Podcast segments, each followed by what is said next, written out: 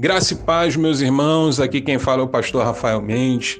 Com muita alegria no coração, estou aqui para compartilhar com vocês mais um pouquinho da palavra de Deus. E hoje nós vamos falar sobre cumprir princípios. E eu quero dizer para você: cumpra princípios. Mas antes, vamos descobrir o que, que são princípios. Princípios são um conjunto de normas ou padrões de conduta a serem seguidos por uma pessoa ou instituição a conceituação dos princípios está relacionada ao começo ou ao início de algo. São os pontos considerados iniciais para um determinado assunto ou questão. Meus irmãos, nós somos cristãos, então digo desde já para você: a Bíblia é um livro de princípios. A Bíblia é um livro de princípios. Então você precisa ler a palavra de Deus, extrair dela os princípios para a sua vida trazendo os aplicativos para a sua vida e assim você possa praticá-los. Você precisa fazer isso. Quando você é chamado por Jesus e acorda para essa realidade, você recebe um novo nascimento. Não é isso que a palavra ensina? Que precisamos nascer de novo, nascer da água e nascer do Espírito. Diz também que aquele que é nascido da carne é carne, que é nascido do espírito é do espírito.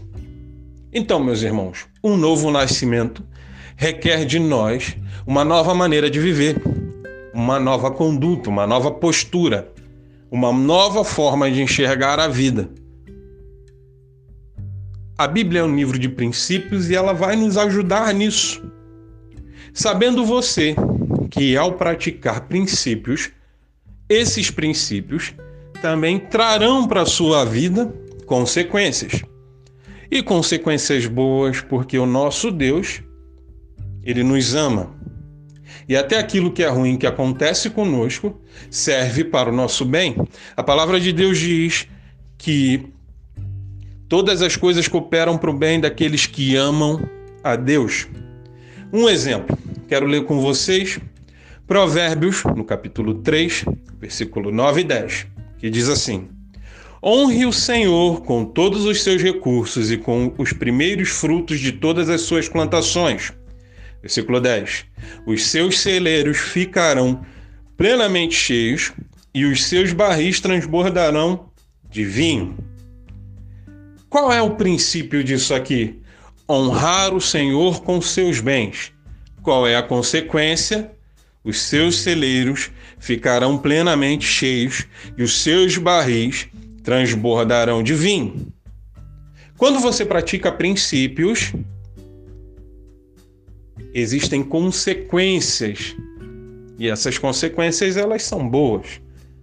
Boas para o teu crescimento, boas para o teu aprimoramento, seu desenvolvimento. E eu não estou te ensinando aqui a barganhar com Deus. Por quê?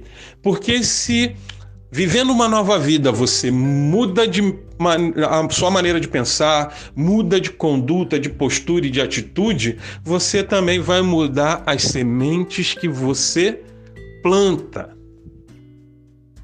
Nós sabemos que tudo aquilo que o homem plantar, isso também se fará. E suas atitudes, elas são sementes. E cada semente que você planta, um momento você vai colher.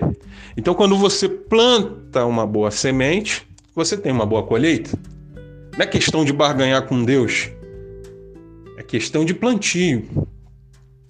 A semente que você vai plantar, você escolhe, mas a colheita Deus garante para você. Então, quando você vive uma vida de princípios, você tem uma regra moral de conduta, você não é falso moralista, mas você tem uma regra moral de conduta. Você tem uma maneira de lidar com a vida. Você tem uma maneira de caminhar. Então, cumpra princípios cumpra princípios. Ao cumprir princípios, você está gerando algo para você. Você está gerando algo para o teu futuro. Mas não fique olhando para as consequências de cumprir princípios. Cumpra os princípios porque é bom. Cumpra, cumpra os princípios porque isso faz parte da jornada daqueles que receberam nova vida em Jesus. Sabendo que cumprir princípios vai gerar consequências. assim como quebrar princípios também gera consequências. Só que um vai gerar boas consequências e o outro vai gerar consequências ruins.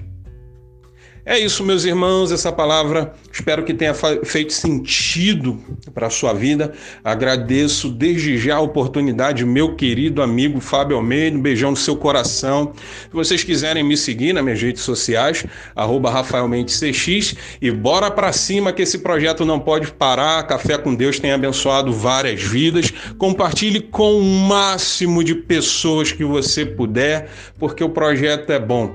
E assim como essa palavra está abençoando a sua vida, nós queremos que essa palavra também abençoe a vida de outros. Então contamos com você. Mais uma vez, querido Fábio, um abração. Meus queridos ouvintes, vocês que estão aqui conosco, um abraço para você. Que Deus abençoe a sua vida. Até a próxima e é nós.